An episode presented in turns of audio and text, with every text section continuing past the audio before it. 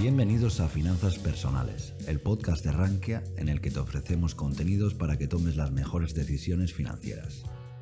No olvides que puedes seguirnos a través de estas plataformas o a través de nuestro blog, en el que publicamos todas nuestras novedades y que puedes encontrar en la descripción.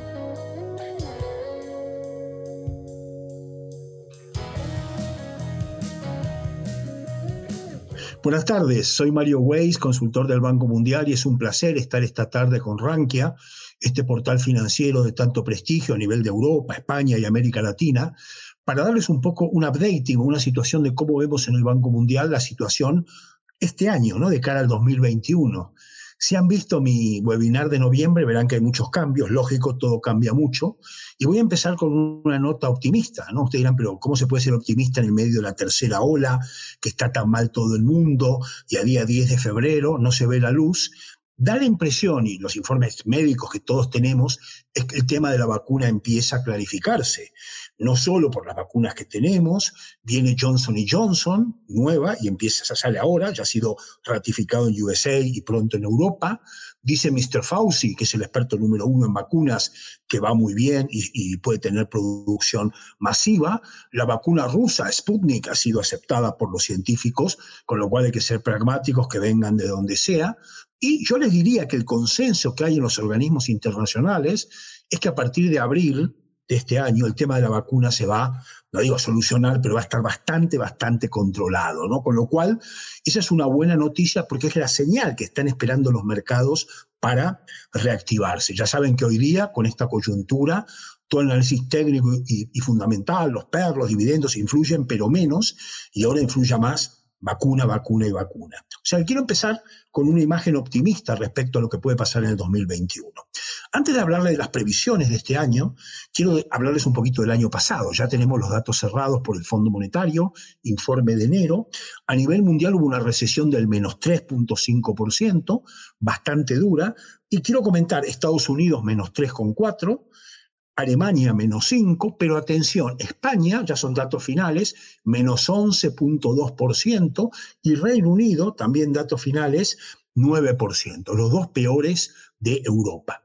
En el caso de España, como hemos hablado en el webinar anterior, tres factores. Mucha pyme, que no ha resistido el embate de la financiación y los cierres, mucha economía informal y una economía demasiado dependiente del turismo, ¿no? Y todo el tema aerolíneas, turismo, hostelería, que en España es el 11% del producto, se ha paralizado totalmente. O sea, unos datos muy malos, pero claro, bajando tanto nos da margen para empezar a subir de manera importante.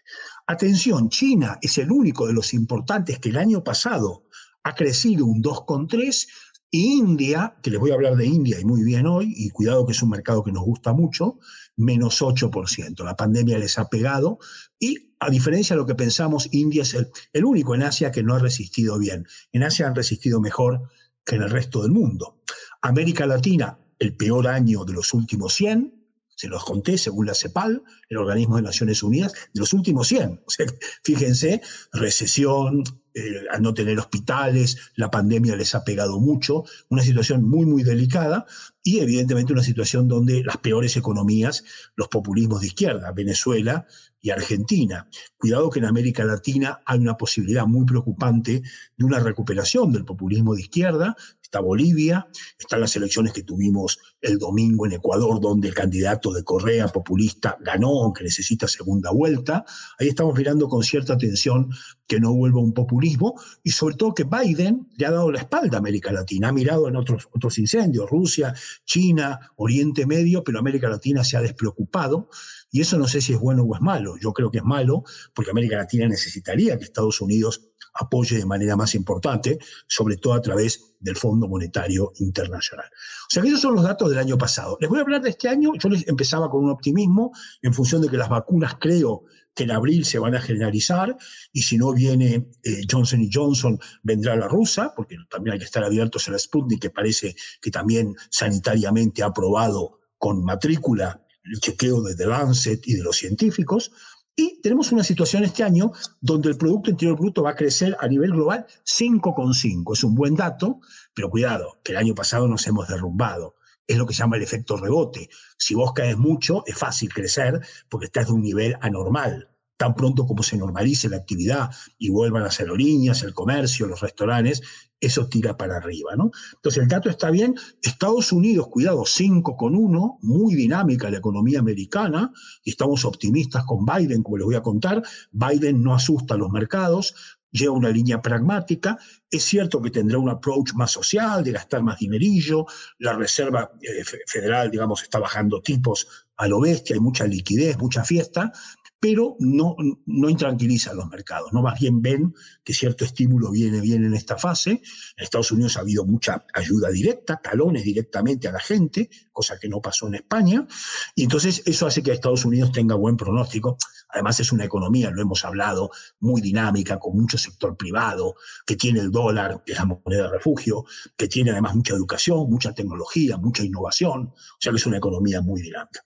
Quiero mencionar que Alemania 3,5 y España 5,9. Hemos revisado la baja, estaba casi en el 7, porque a pesar del rebote que hemos caído mucho, la primera, la tercera ola está, está, pegando fuerte y ya veremos si los fondos europeos, que les voy a hablar enseguida, van a ayudar para subir un poquito ese número o no tanto. Esos fondos van a llegar, como sabéis, después del verano. Se está preparando ahora todos los proyectos y eso va a ayudar un poquito. Yo calculo entre un 1 y 2% adicional de crecimiento económico. Presten atención a China. Este año 8% de crecimiento y India 11.5%. ¿Por qué les digo esto? No solo porque Asia será la región del mundo mundial que mejor va a ir en los próximos 10 años, sino porque este crecimiento tan dinámico de China y de India implica que está habiendo un nuevo fenómeno de subida importante de los precios de las commodities y de las materias primas. El petróleo está a 60 dólares barril, la soja está subiendo como bestia, el trigo también. Cuidado que América Latina y África son los grandes exportadores de commodities. Eso será bueno para los emergentes porque va a implicar un estímulo adicional de crecimiento económico. Si sube el precio del petróleo, México se beneficia, de la soja, Argentina, del cobre, Chile y así. Y eso sí va a ayudar bastante a los emergentes a que este año mejoren bastante. O sea que ya de la primera parte de la conferencia se dan cuenta que Estados Unidos y Asia son las dos regiones para invertir que más nos gusta en el Banco Mundial a los macroeconomistas. Y de ese punto de vista, eh, sí comentarles que hay un tema que les voy a hablar un poquito con más detalle en esta conferencia, que es la preocupación al aumento de la inflación. Yo creo que hay que estar muy vigilantes, porque recuerden que en los últimos cinco o seis años no ha habido inflación, ha, ha caído mucho, y ahora hay una serie de factores que nos hacen reflexionar. El primero y el más evidente es la fiesta party pachanga de liquidez, la cantidad de impresión de dinero, el aumento de la oferta monetaria, tanto en Europa, en Estados Unidos, en Japón como en Inglaterra. Si a eso le sumás políticas fiscales expansivas de aumentar el gasto, que eso hay que hacerlo. Yo estoy de acuerdo que en el medio de la peste tenés que gastar, te da un cóctel explosivo, ¿no? Mucho déficit fiscal, mucho gasto, mucho, mucho dinerillo y, como diría la teoría macroeconómica, inflación. Ahí hay un elemento que preocupa. Otro elemento que preocupa es que al crecer tanto China e India, que eso es bueno, empiezan a comprar a lo bestia commodities, porque no se olviden que los grandes compradores de materias primas del mundo mundial son China primero e India segundo. Entonces, si China va a crecer un 8 India un 11, imagínense la cantidad de petróleo, cobre que van a comprar, y eso provoca inflación. No se olviden que el petróleo es el commodity que más afecta en los precios. ¿Y eso por qué? Primero porque todo el transporte, tanto terrestre, marítimo como de aviación, se hace por petróleo. Si sube el precio del barril, sube el transporte, y si sube el transporte, sube todo. Y segundo, recuerden cuando en el instituto estudiaron química, que el petróleo tiene muchos derivados fertilizantes, plásticos, hay 57 derivados del petróleo, y claro, si sube el precio del barril, sube la inflación por los derivados, en cambio, si sube el precio del pollo, del tomate, no pasa nada porque tiene poco peso en ese índice. Quiere decir que hay que estar muy, muy cuidadosos con ese aumento de la inflación que es malo, ¿no? A nosotros, los economistas, no nos gusta la inflación. Sobre todo por el impacto que podría tener en el tema que nos preocupa a todos, los tipos de interés. Yo creo que este año y quizá el año que viene los tipos de interés no subirán, porque en el medio de la peste estamos descontando que no. Pero cuidado, hay que ver si este aumento de la inflación es un tema coyuntural o es un tema estructural. Recuerden que en Europa, si la inflación medido por el IPC, supera el 2%, ya el Banco Central Europeo dice que hay que subir tipos, ¿no? Entonces, este año no, el que viene yo creo que no, pero es una variable que estaba muerta y que ahora puede influir. Y además que tenemos la sospecha que los gobiernos quieren más inflación. Ustedes dicen, ¿por qué quieren inflación? Recuerden la regla de oro. La inflación perjudica al depositante de dinerillo y beneficia al que debe dinero. ¿Y quiénes deben dinero? Aparte de mucha gente, los gobiernos. Todos están con déficit, te viene genial, básicamente si debes dinerillo, que haya inflación. Desde el punto de vista del gobierno, te baja la deuda. Y además, otra manera que beneficia a los gobiernos la inflación es lo que se llama el impuesto inflacionario. Por ejemplo, el gobierno cobra un IVA, supóngase 21%, pero no es lo mismo que la cerveza cueste 100 que cueste 120. Si cuesta 120, entra más dinerillo y los estados recaudan. Por eso que hay una sospecha que no vendría mal para los gobiernos un cierto aumento de la inflación que licúe su deuda y haga, digamos, digamos que tenga más fácil pagar esa deuda. Entonces, ese es un tema que yo creo que no creo que este año explote, hay que mirarlo porque es un tema que estaba muerto, pero que tiene una gran influencia y perjudica sin duda al ahorrador. En España todavía hay mucha gente que tiene el dinerillo en depósitos, lo cual es la ruina, porque este año vamos a tener una inflación en alza y con lo que te dan los bancos, cero patatero, perdés dinero. Pero como hay tanta volatilidad y nadie sabe lo que va a pasar, y estoy seguro que los expertos en mercados que van a venir después que yo en la conferencia, que ellos saben de, estos temas, de divisas, de, oro, de, bolsa, de bonos, van a contar un poco las previsiones, pero está claro que hay mucha gente que todavía está un poco asustada y tiene el dinero en depósitos, lo cual no tiene mucho sentido, porque con una inflación creciendo, eso evidentemente no es bueno. Entonces, bueno, evidentemente ese tema de la inflación he puesto un poquito el énfasis porque es un tema que yo creo que hay que prestar un poquito de atención. Yendo un poco a la tasa de paro, bueno, va a bajar. Ya saben que hay una relación. Si crece la economía, baja el paro, y estamos en un nivel de paro relativamente alto. Se supone que en España, cada 2% que crezca el Producto Interior Bruto, el paro baja un 1%. Pero claro, estamos en un paro del 16%, que no es real, ¿eh? porque con los ERTE yo creo que el paro será 18%. Pero bueno, la tasa oficial es 16,5, muy alto, ¿no? Evidentemente es un paro altísimo. Y si la economía crece, hagan las cuentas, 2%, ese paro bajaría a 1. O sea que si crece un 6, multipliquen por 3. Eso es positivo España tiene que acelerar reformas para que la tasa de paro vaya bajando. Por regiones, algo muy breve, porque ya saben que la conferencia de hoy dura media hora, con lo cual tiene que ser resumido.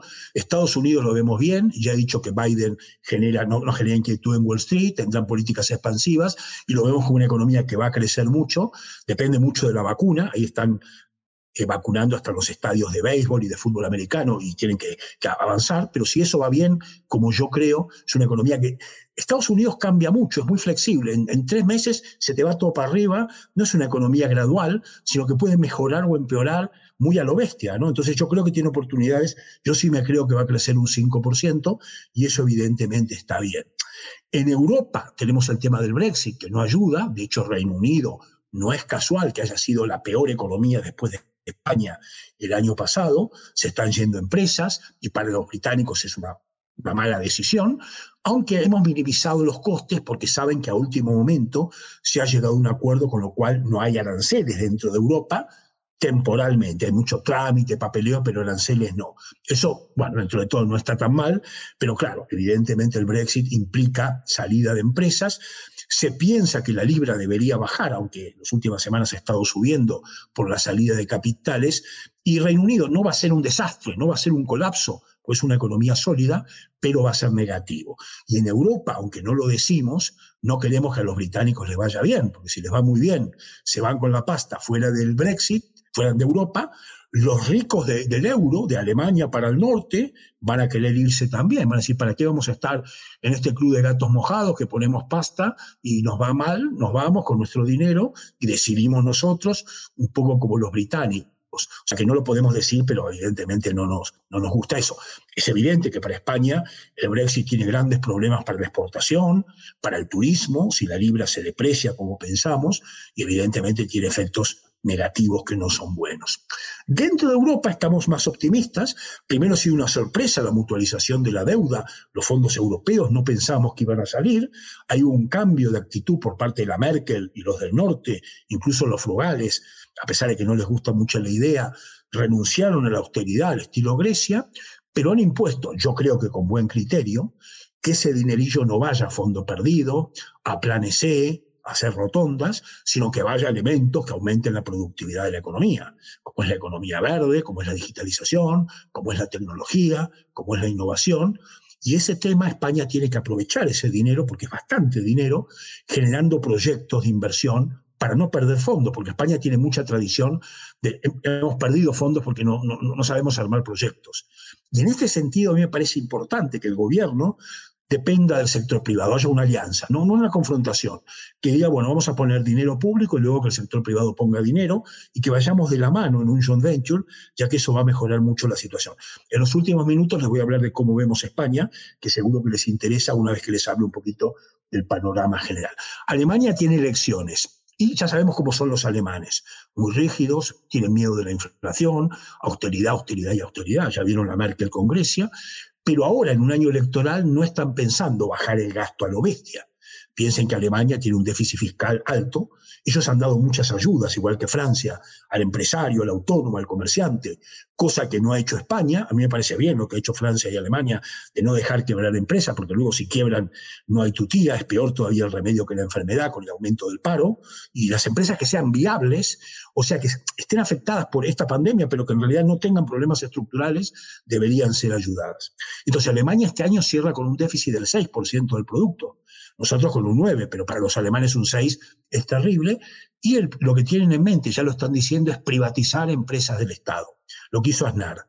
O sea, el Estado alemán tiene muchas empresas, lo venden al sector privado y con ese dinerillo aumentan la recaudación. Es un poco el plan alemán para bajar el déficit sin un programa de austeridad de caída del gasto público. ¿no? Y bueno, me parece un programa interesante. No se olviden que hay elecciones y tampoco los políticos pueden tener políticas de austeridad muy a lo bestia. Entonces, desde el punto de vista eh, general de la economía, eso es un poco lo que les quería decir por regiones. Los, datos que están mal es la deuda pública, el déficit público, eso ha subido mucho, y muchos dicen, bueno, no importa, si la economía mundial crece en los próximos años, lo pagamos, porque como son ratios, deuda, externa, deuda interna sobre el Producto Interior Bruto, déficit fiscal sobre el producto, si la economía mundial en los próximos años crece y no nos endeudamos después de este endeudamiento de ahora, eso va a mejorar, ¿no? Bueno, y eso evidentemente sí es cierto, pero no se olviden que es una deuda que dejamos a nuestros hijos, una deuda que luego hay que pagar, ¿no? Entonces, no es conveniente que el gasto, que tiene que ser una partida importante del presupuesto, se convierta en un Drácula, un Frankenstein, que luego evidentemente puede provocar problemas. Dentro de los fondos europeos, y ya enseguida voy a la última parte que es España, donde quiero los últimos por lo menos 10 minutos contarles cómo vemos la economía española, los fondos europeos yo creo que van bien, van a venir después del verano, creo que ha sido poco opaco, el gobierno ahí medio lo ha manejado a piacere para distribuirlo, esperemos que no entren los amigos, pero lo importante es que no se dilapiden básicamente recursos, que España recoja todo el dinero, porque eso sí puede ser un valor de oxígeno que haga que la economía española mejore, eso ya sería a partir de la segunda parte del año. Entonces, por terminar la parte de economía mundial y dejar los últimos 10 minutos para España, que también quiero contarles cosas. Yo estoy más optimista, a pesar de que un día como hoy, el 10 de febrero de 2021, vemos que la cosa está chunga en España con la tercera ola, con lo que está pasando. Creo que la tendencia de aquí a abril va a ser la mejor con el tema de la suma de vacunas que vienen, y tan pronto como seamos buenos en la logística, ya saben que los mercados se anticipan y ya antes de abril van a tener una actitud más positiva ¿no? de cara a los mercados financieros, como les van a contar mis colegas que vienen después de, de mi conferencia. Entonces yo creo que ahí yo diría que soy cautamente optimista que este año la cosa a nivel mundial eh, va a mejorar. América Latina, por terminar con esa región, que es el centro de nuestras inversiones, va a mejorar este año, porque claro, subir los precios de las materias primas va a mejorar bastante, pero ahí hay que tener cuidado de que el populismo de izquierda, que está teniendo más peso, no se generalice, ¿no? Porque cuidado, porque como vaya Brasil pase algo, Colombia pase algo, podemos volver a políticas aislacionistas, que es vivir con lo nuestro, morir con lo opuesto. El caso obvio de Argentina, que como siempre les cuento, hace 70 años era el cuarto país más rico del mundo en renta per cápita con Estados Unidos y ahora está en el puesto 78 de los 190 países del mundo. Ha habido recesiones, hiperinflaciones. Entonces, cuidado, que la solución no es cerrar la economía, subsidiar a todo el mundo, sino que es lo contrario. Bueno, los últimos 10 minutos me voy a concentrar en España. A ver, dentro de la economía española, yo les diría que una crítica que hacemos es que hemos visto que ha habido pocas ayudas. Yo creo que el gobierno ha estado un poco tacaño y debería haber gastado más dinerillo en ayudar a la pyme, al autónomo, al comerciante, porque como te digo, si esas empresas quiebran, no se recuperan.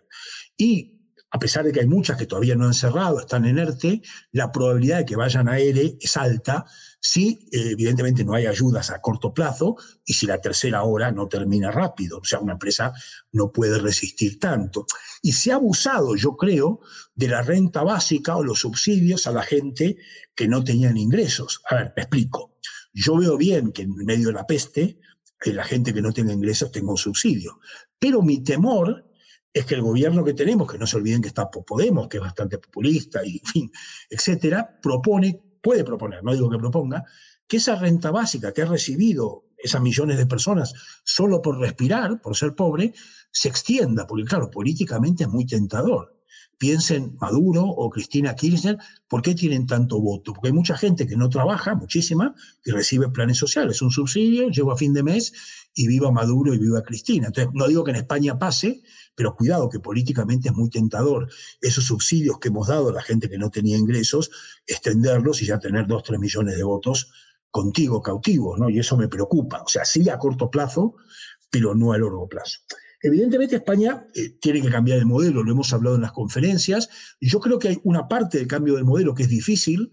Sabemos que tiene que ir un modelo basado en la tecnología, la formación, la innovación, no depender tanto de los servicios y de la construcción. Y eso nos cuesta, ¿no? Porque es un tema cultural, el famoso Spain is different, que ya nuestros padres nos han educado de bebés evidentemente que hay que ser funcionario y no hay que ser emprendedor, y evidentemente eso nos cuesta, nos cuesta bastante. Pero bueno, ahí tenemos que hacer un esfuerzo por tratar de emprender, darle más peso a la educación, que tiene que ser una educación práctica, y sobre todo prestar atención a la cuarta revolución tecnológica, que ya les conté en el seminario de noviembre, que se acerca a pasos agigantados.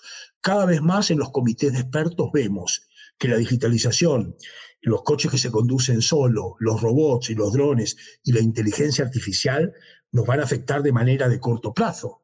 Y ya les he dicho en el webinar anterior, y lo confirmo, que el impacto sobre el empleo va a ser negativo. El último estudio de la mayoría de los organismos dicen que vamos a perder 3.5% de los trabajos por la llegada de la robótica, que eso será en cuatro años. Ya sabéis mi recomendación, formarse. Cuanto más formación tengas, mejor un máster, una licenciatura, una diplomatura, cursos prácticos, webinars, porque cuanto más mecánico y más fácil, eh, más simple sea tu trabajo, va a ser barrido por los drones, los robots y la inteligencia artificial. Y eso va a ser un mundo nuevo donde todo va a cambiar. Y esto va a cambiar también la arquitectura mundial. Porque fíjense, ¿quiénes son los líderes en la cuarta revolución tecnológica? Asia, China, Japón, Singapur y Corea seguidos por Estados Unidos de cerca, seguidos por los países del norte de Europa y España a la cola. Por eso que yo creo que nos viene genial, ahora que no nos escucha nadie, que Europa condicione el dinerillo a que gastemos dinero en tecnología, digitalización, innovación. Nos va a obligar sí o sí a ser competitivos en un área importante.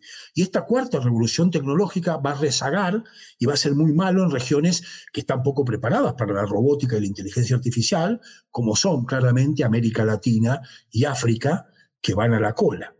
El segundo aspecto del cambio del modelo español, que yo estoy optimista, es la exportación. Creo que España ha hecho una revolución en los últimos cinco o seis años, lo conté en el seminario anterior, ya no solo exportamos aceite de oliva, vino y queso, sino que estamos exportando mucho producto, químicos, petroquímicos, automóviles, eh, aeronáuticos, militares, textil, mueble. Ya España se está convirtiendo en un exportador importante y como saben, cada vez más nuestro Producto Interior Bruto depende de la exportación. En la medida de que Biden con China llegue un acuerdo de libre comercio, yo creo que sí, ya les dije que soy optimista, creo que va a haber consenso en que de a poco van a bajar los aranceles, entonces una, una vez que tenés libre comercio podés exportar, y en la medida que Europa crezca, que es nuestro mercado de exportación, y este año va a crecer bastante, si España crece, te compra, y si España no crece, no te compra. Quiere decir que esos dos factores que jugaron en contra de la exportación el año pasado se nos vuelven a favor. Reducción del proteccionismo si hay acuerdos Biden-China, que yo creo que sí, y crecimiento de nuevo en Europa, con lo cual Alemania te va a volver a comprar.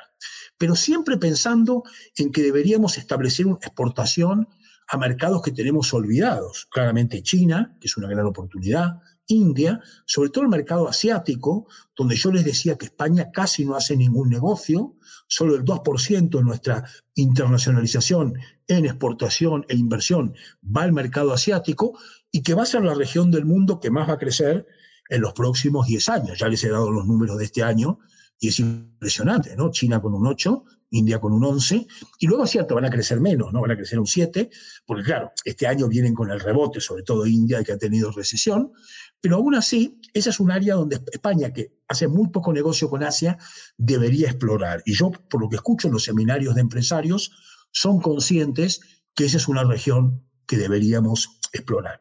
Entonces, yo creo que en la exportación está nuestro segundo tema. Y luego el tercer tema que España tiene que mejorar, vamos ahí un poco regularote, son reformas estructurales, la más importante de las cuales, que hay mucho lío, es la reforma de las pensiones, que sigo diciendo es la gran asignatura pendiente. ¿Y por qué los políticos que saben que hay que reformar las pensiones no las reforman? Claro que las pensiones son bajas, por supuesto, no voy a defender que son altas, pero en España, comparativamente, es mejor una pensión que un salario de un chaval. O sea, básicamente lo que está muy, muy rezagado son los salarios, que están muy bajos, las pensiones están bajas, pero comparativamente con otros países de Europa están menos rezagadas si comparás con el salario anterior. De nuevo, hay un problema. Cualquier medida antipopular que tomes con las pensiones, hoy día, como hay elecciones y los pensionistas son muchos, ningún político quiere tomarlo, ¿no? Es como decía, siempre cuento Joaquín Almunia en Europa que le decían, pero Almunia, dígame, escuché su discurso y nos gusta, ¿por qué no hace todo lo que dice? Hombre, porque yo sé que si hago todo lo que digo, no me vota ni mi abuelita. O sea, hay un trade-off entre lo que tenés que hacer técnicamente y los votos, ¿no? Claro, hay cosas que hay que hacer, que pues sabés que en 10 años explota todo, pero que si lo haces hoy, nadie te vota. El ejemplo es Alemania, que tiene elecciones y no van a hacer austeridad porque la gente también mira el bolsillo. Entonces yo creo que ahí con las pensiones, lo que dijimos en las conferencias anteriores, atrasar la edad de jubilación, dar más dinero a la gente joven para que tenga hijos y sobre todo tener mucho cuidado en molestar los, los, ahorros de los españoles. Ya saben que este año se ha reformado, y yo soy muy crítico, los planes de pensiones. Yo creo que se lo han cargado. Mucha gente ponía ahorro en planes privados para complementar los públicos, que eso es bueno, porque te dejaban desgravar hasta 8.000 euros de IRPF. Este año Pedro y Pablo lo han cortado a 2.000, y bueno, yo creo que se han cargado un instrumento importante. Entonces, el tema de las pensiones es un tema importante. Y luego, ya por, por terminar, en el tema de la banca, sector financiero, hombre, yo creo que los bancos están con menos beneficios, sin duda, pero sigo diciendo que la situación es de solvencia. No hay que confundir lo que son los beneficios, que todos están ganando menos, obviamente con la solvencia, y eso, como les decía, gracias a Basilea III, el MIFID, hay evidentemente un colchón de capital propio de reservas que me hace pensar que los bancos no tienen demasiada dificultad. Pero cuidado, si la economía no funciona como les digo hoy, que soy optimista, claro, imagínense que no hay vacuna, pasa algo que no esperamos, ahí sí hay que mirar la morosidad, etcétera, etcétera.